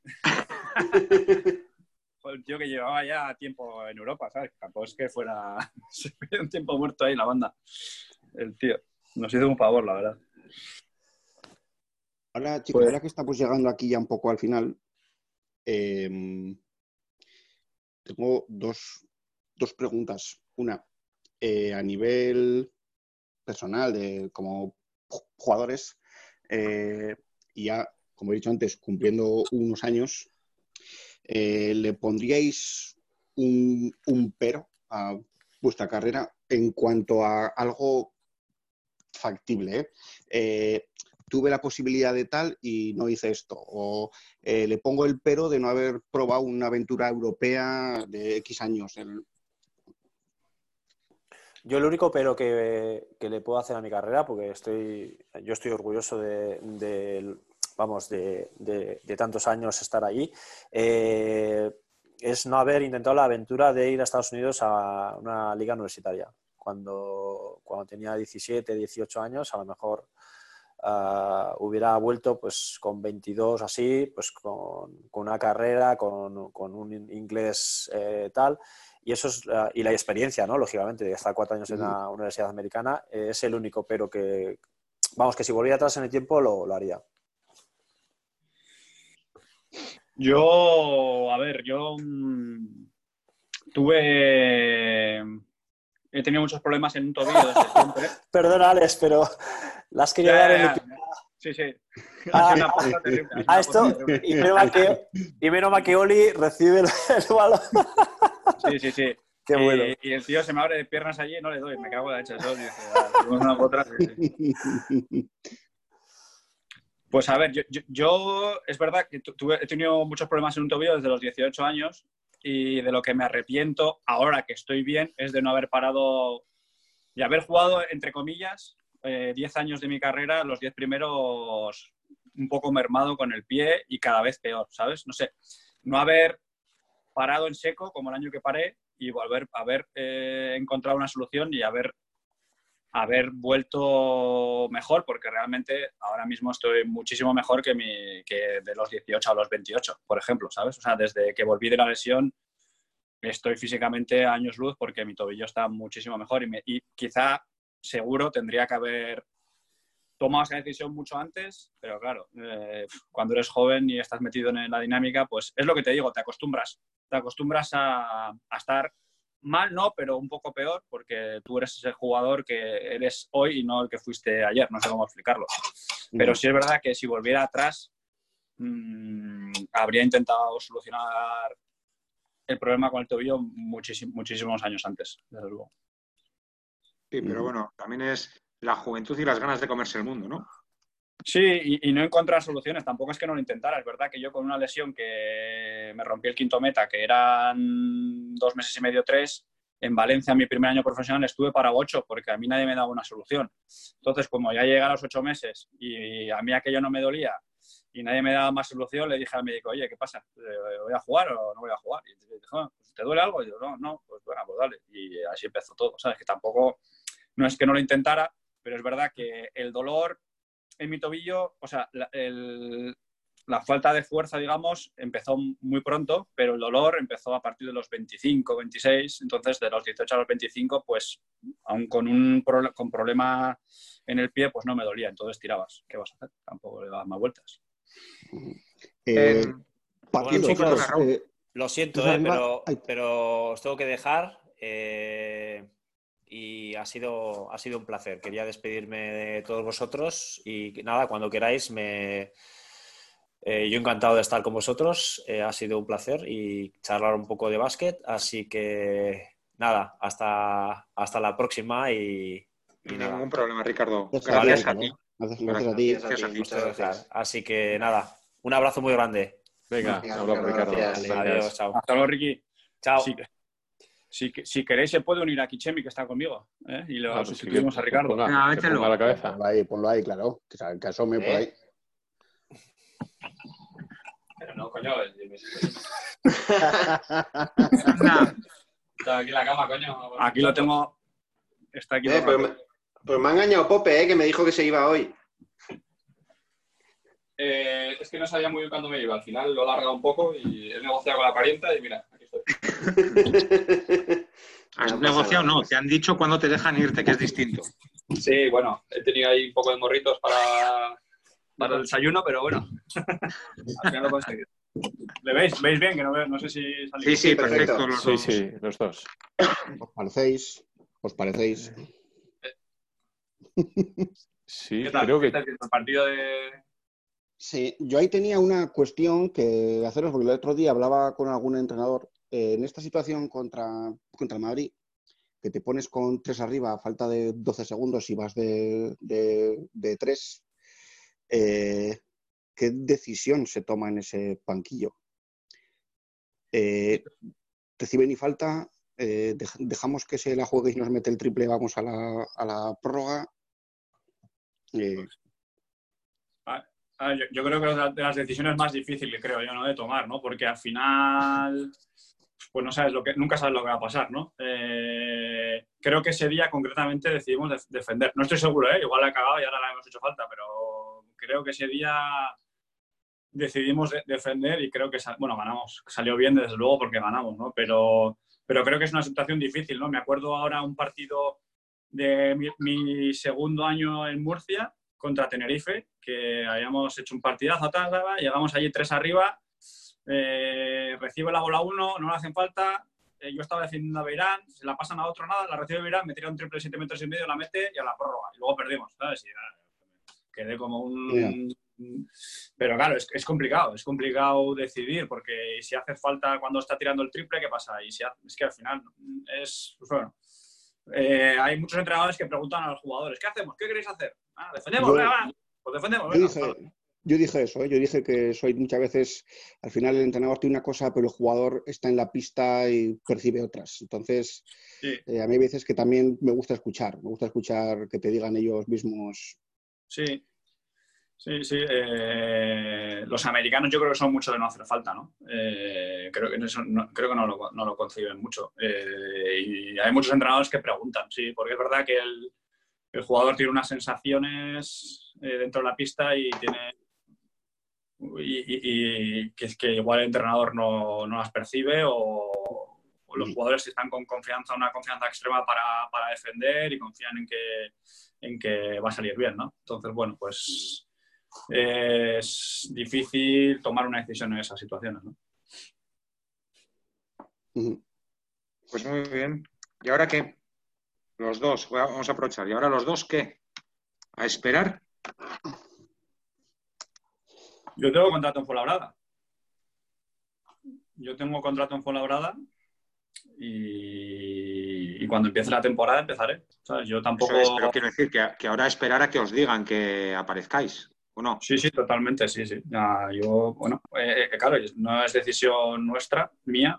Eh, cuando empiece la pretemporada de la temporada que viene, sea cuando sea, pues ahí estaré. Estoy en contacto con ellos. Eh, y con el valor físico tal, igual me planteo bajar en algún momento del verano a Fuenlabrada a entrenar porque quieren hacer igual algún entrenamiento con los que tenemos contrato y demás. Eh, pero bueno, pero de momento esperar, seguir, eh, seguir o sea, intentar estar en forma y, poco más, tampoco podemos hacer mucho más. ¿Qué te parece el formato este de la final? Espera, espera que nos conteste Chemi, Borja. Iba a decir ah, que, que, hable algo. ¿Pasa Orense o no? Perdón, perdón. Que no es mudo, ¿eh? No es mudo, ansias, no. Borja, ansia.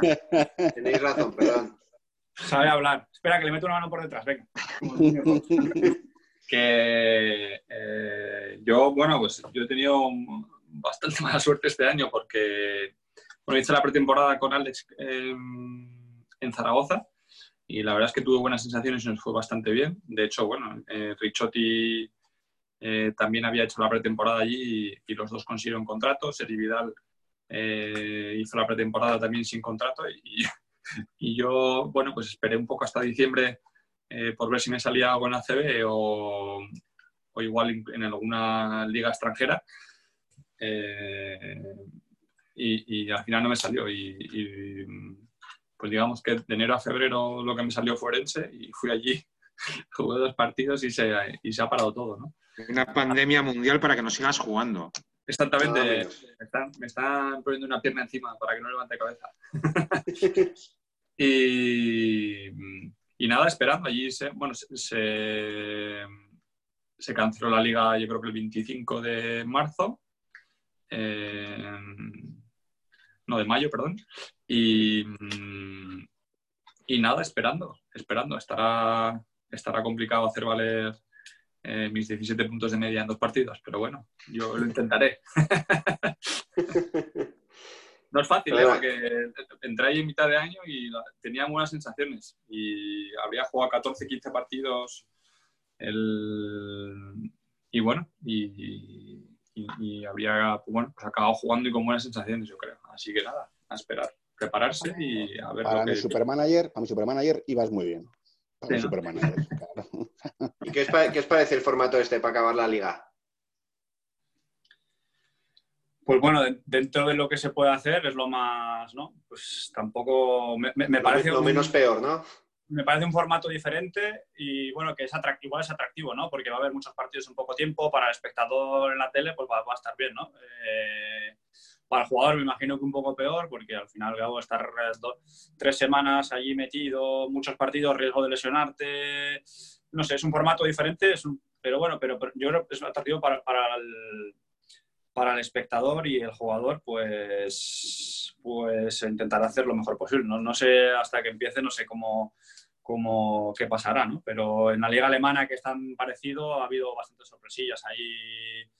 Y bueno, puede ser un buen momento para un equipo que no es eh, candidato al título para ganar también, ¿no? al final hay que verlo de esa manera también para los equipos un poco peores, ¿no? Inferiores. Digamos que se han igualado todos, ¿no? Al existir este periodo competitiva, por mucho que hayan entrenado, se han igualado las posibilidades para todos. Hombre, menos los que han perdido muchos jugadores, rollo Zaragoza y así. Otros sí que pueden tener opciones. Y luego hay muchas incógnitas, ¿no? Porque, por, ejemplo, se está cumpliendo que yo en... Estamos viendo el ejemplo de Alemania primero, ¿no? Y, por ejemplo, el habla de Berlín, yo sabía que por la manera de entrenar a Ito y, la manera que era el equipo, yo creo que le iba a pasar menos factura, ¿no? Yo creo que ellos juegan eh, un baloncesto mucho más puro, a leer situaciones y no dependen tanto del físico. De hecho, su ritmo, aun siendo alto, porque yo creo que, les gusta correr, pues luego en ataque tienden a, ser un poquito más tácticos, ¿no? Y, de hecho, de momento han ganado, han ganado eh, todos los partidos, ¿no? Y, a ver las incógnitas de ahora los equipos mm, cómo llega cada uno, ¿no? Eh, está claro que Zaragoza eh, pues tiene el, que más bajas, ¿no? Pero, pero bueno, cómo influye un poquito a los demás equipos, pues todo el parón y, su forma de jugar y, veremos, veremos, va a estar, bueno, por lo menos interesante, ¿no? Y al final es un parón largo que no tienes esos partidos de pretemporada, ¿no? Que al final ya, desde que paras, ya ahora ya arrancar en partido puro y duro, como ha dicho otro mano, a los tres días otro. O sea, que es que al final es mucha, mucha carga, mucho, mucho impacto, ¿no? Sí, va a ser complicado, sí, sí. Los que jueguen mucho, la verdad, que tienen un riesgo alto de tener lesiones. tener lesiones seguro, seguro, seguro, eso es seguro. Una, una duda. Eh, esto es duda casi personal. ¿Consumís baloncesto? Quiero decir, ¿veis los partidos de, ACB o de Euroliga o de tal? Quiero decir, no sé si os da tiempo en el día a día y todas estas cosas. Y luego, por otro lado, es, ¿os veis a vosotros mismos? ¿Os veis partidos en los que participáis? O al contrario, uh, independientemente bien o mal, es, no, esto no quiero verlo. No me gusta verme. A mí no me gusta verme dirigiendo, por poner un ejemplo. tengo algún partido grabado en el que salgo dirigiendo, no me gusta verme y segundo porque empiezo a tener una edad y desde aquí empieza a clarear y tengo siempre la cámara arriba, entonces cada vez me gusta menos. Por eso llevo el pelo para, atrás. ¿eh? Ah, eso, no, pero ellos también clarean, ¿eh, Luis? Ya. Los dos clarean ya, o sea que tampoco. A Chemi le pasa igual en la cámara. Se, se empezó a dar cuenta cuando tenía cartón desde.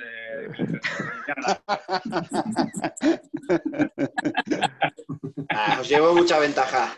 Bajaos.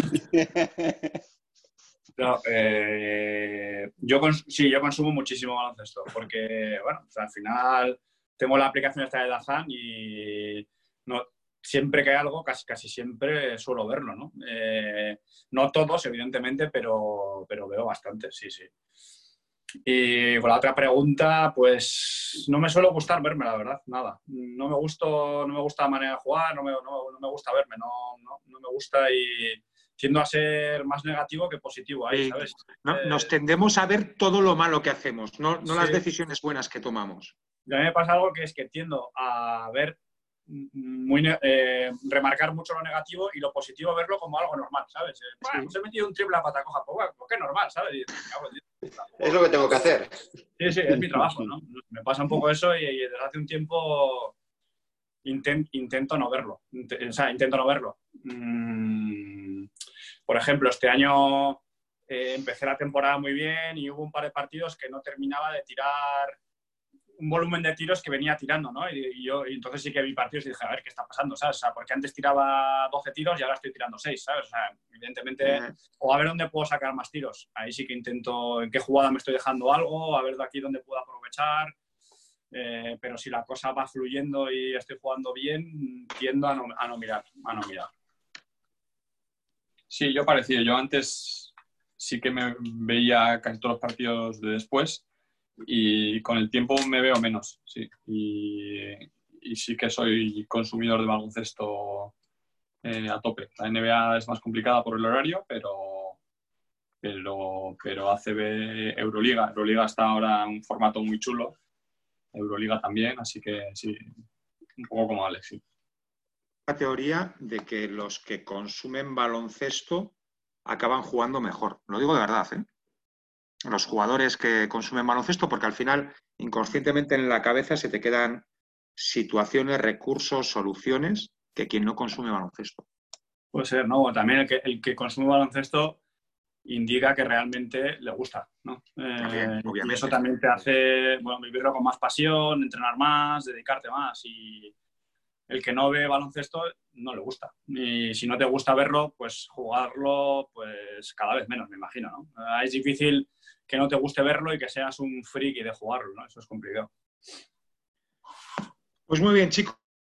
Si no, esto así, nos- los que tienen familia pueden dedicarse, los que estaban de comida familiar pueden volver a la sobremesa un rato y, y muchísimas podéis gracias ir a fregar, por, los dos. por este Podéis ir a ratito. fregar. Chemi, gracias por dejarte este poco secuestrar. Alex, por todo esto, que espero que nos veamos todos. A vosotros espero que no, y eso quiere decir que os estaré viendo en las pistas por la televisión, lo cual molará muchísimo. Ojalá. Muy bien, muchas gracias. Nada, un saludo a vosotros y chicos. gracias. Gracias, A chicos. Oscar, Borja, Raúl, gracias.